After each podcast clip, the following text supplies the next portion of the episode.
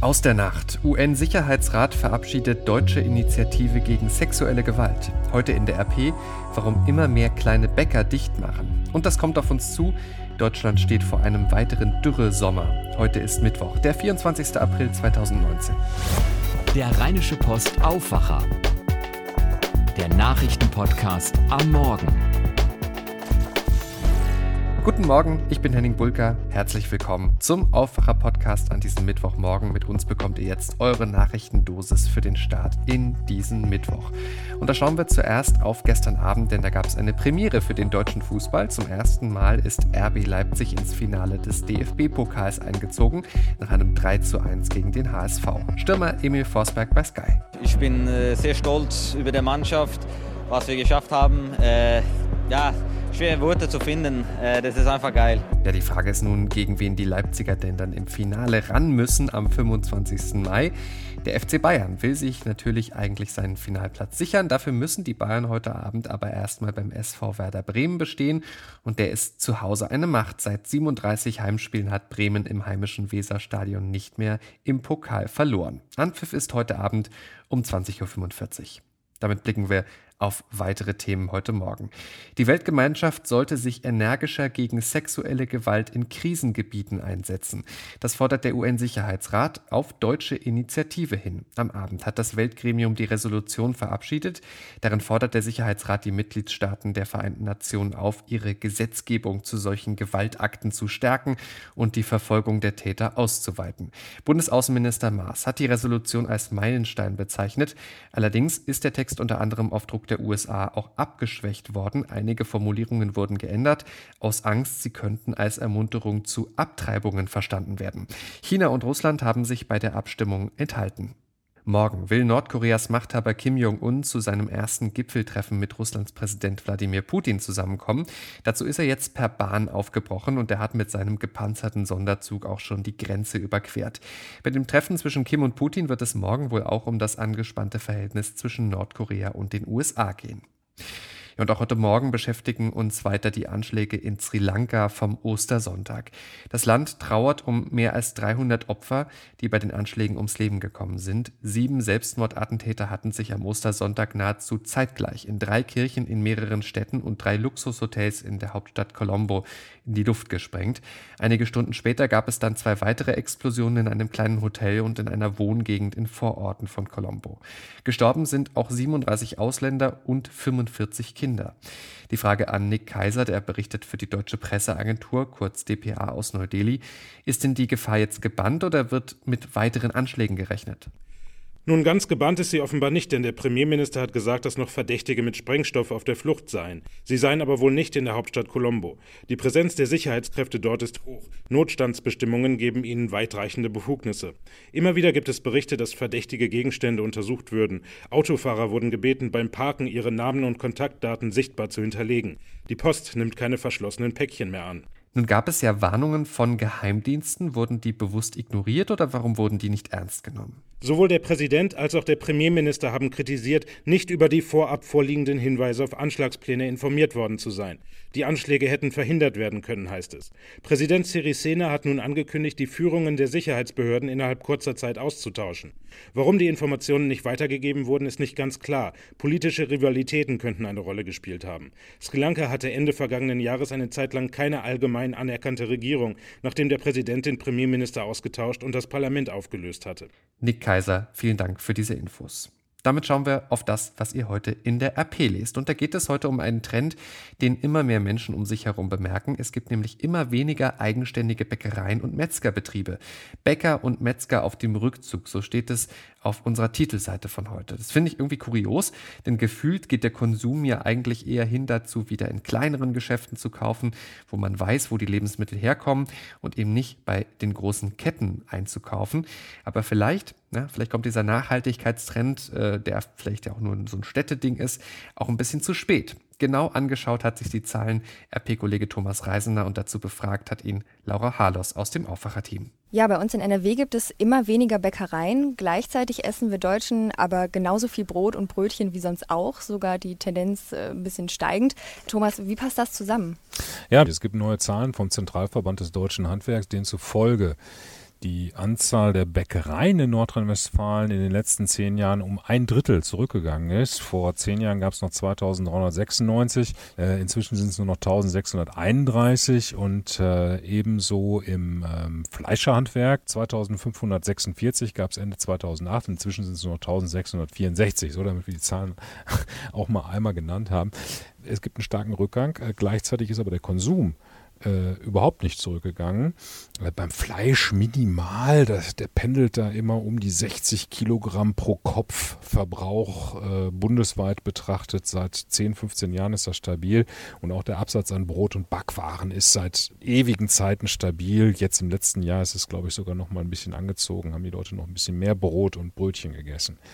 Äh, trotzdem geht die Zahl der Betriebe zurück, das ist richtig. Und woran liegt das jetzt? Weil die An Anbieter sich anders organisieren. Nicht, weil die das wollen, sondern weil sie alle das gleiche Problem haben. Das gilt für Fleischer wie für Bäcker gleichermaßen. Ähm, sie finden keine Nachfolger. Das heißt also, wir haben jetzt gerade eine große Welle von Fleischern und Bäckern, die in den Ruhestand gehen und äh, sie finden einfach niemanden, der den Betrieb übernehmen will. Und äh, das gilt nicht nur für schlecht laufende Betriebe, das gilt für gut laufende Betriebe auch. Und was macht man dann in so einer Situation? Man bietet es einem Wettbewerber, einem ehemaligen Wettbewerber zum Kauf an. Und das kommt ziemlich oft zum Tragen, sodass wir, wenn wir von einem Bäckereisterben sprechen, eigentlich maßlos übertreiben. Äh, die Zahl der Verkaufsstellen ist gar nicht so groß zurückgegangen. Es sind halt nur keine selbstständigen Bäckereibetriebe mehr, die einen eigenständigen Eintrag in der Handelsrolle haben, sondern es ist dann eben halt oft eine Filiale, die von einem Bäcker geführt wird, der aber mehrere Filialen führt. Das führt zu dem Rückgang der absoluten Zahl die Infos von Thomas Reisener. Ja, und nochmal spannende Zahlen lest ihr auch heute in der RP und zwar im Politikteil. Viele westdeutsche Frauen haben es jahrzehntelang bewusst vermieden, mehr Geld als ihre Ehemänner zu verdienen. So steht es in einer Studie des Deutschen Instituts für Wirtschaftsforschung, die unserer Redaktion vorliegt. Demnach haben zwischen 2007 und 2016 nur 11 Prozent der erwerbstätigen Frauen im Westen mehr Geld als ihre Männer verdient. Im Osten waren es dagegen ganze 33 Prozent. Also einfach mal drei dreimal so viel. Den Grund für diese Zahlen sehen die Studienmacher vor allem im kapitalistischen Rollenverständnis der Geschlechter. Der Mann als Brötchenverdiener, die Frau als Zuverdienerin. So war es demnach jahrzehntelang im Westen. Im Osten hätten Frauen zu DDR-Zeiten dagegen drei Rollen gleichzeitig gehabt. Arbeiterin, Mutter und Hausfrau. Ja, und diese Rollenunterschiede zwischen Frau und Mann im Westen, die sind laut der Studie auch institutionell gefördert worden, zum Beispiel durch negative Beschäftigungsanreize beim Ehegattensplitting.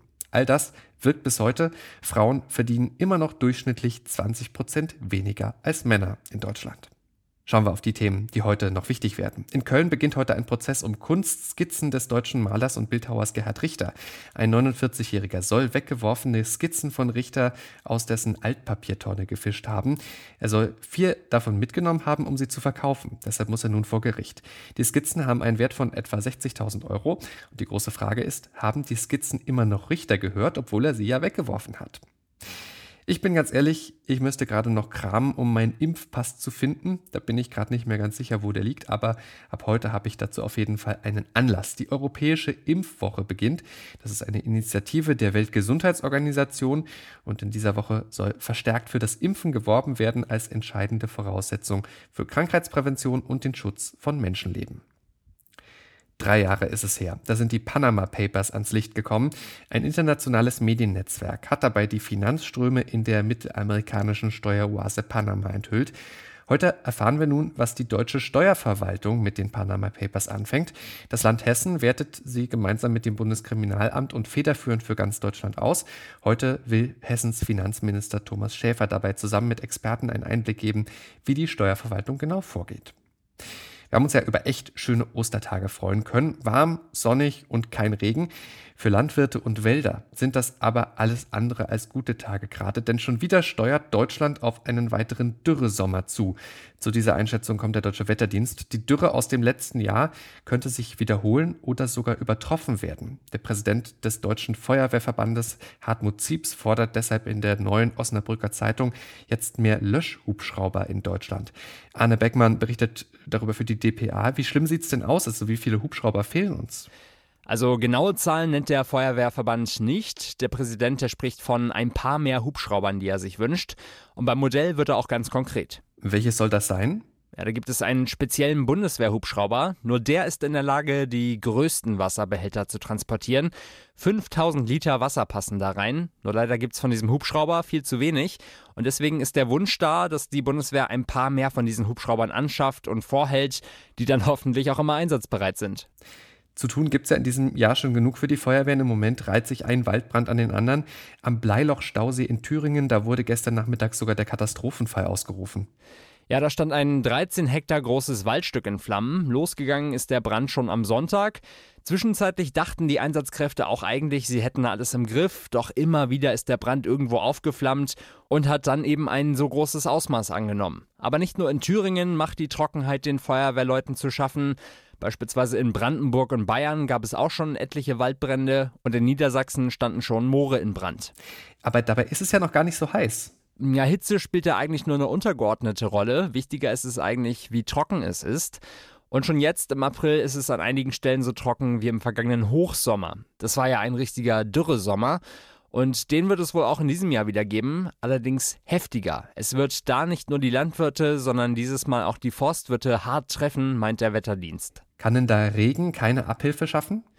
Ja, da müsste schon eine ganze Menge runterkommen. Der Wetterdienst sagt, selbst wenn es viel regnen sollte, bleibt der Boden wohl trockener als im Schnitt der vergangenen Jahre. Heißt also, die Startbedingungen für die Vegetation sind dieses Jahr deutlich schlechter als 2018. Arne Beckmann, danke für die Infos. Ja, und zumindest heute werden sich Wälder und Landwirte wohl freuen können über Regen in NRW. Nach den sehr warmen und trockenen letzten Tagen kommt ab heute Nachmittag der Regen und dann auch kräftiger. Vorher heizt es sich aber nochmal auf und so kann es auch Hitzegewitter geben in NRW. Höchsttemperaturen heute bis 26 Grad im Rheinland und am Niederrhein. Morgen dann etwas milder und auch wieder trockener. Kein Regen, so wirklich dann aber um die 20, 21 Grad. Nochmals etwas kühler dann am Freitag. Das war der Rheinische Postaufwacher vom 24. April 2019.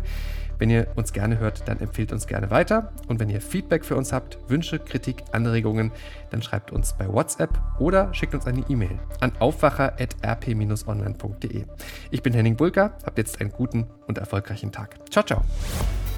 Mehr bei uns im Netz www.rp-online.de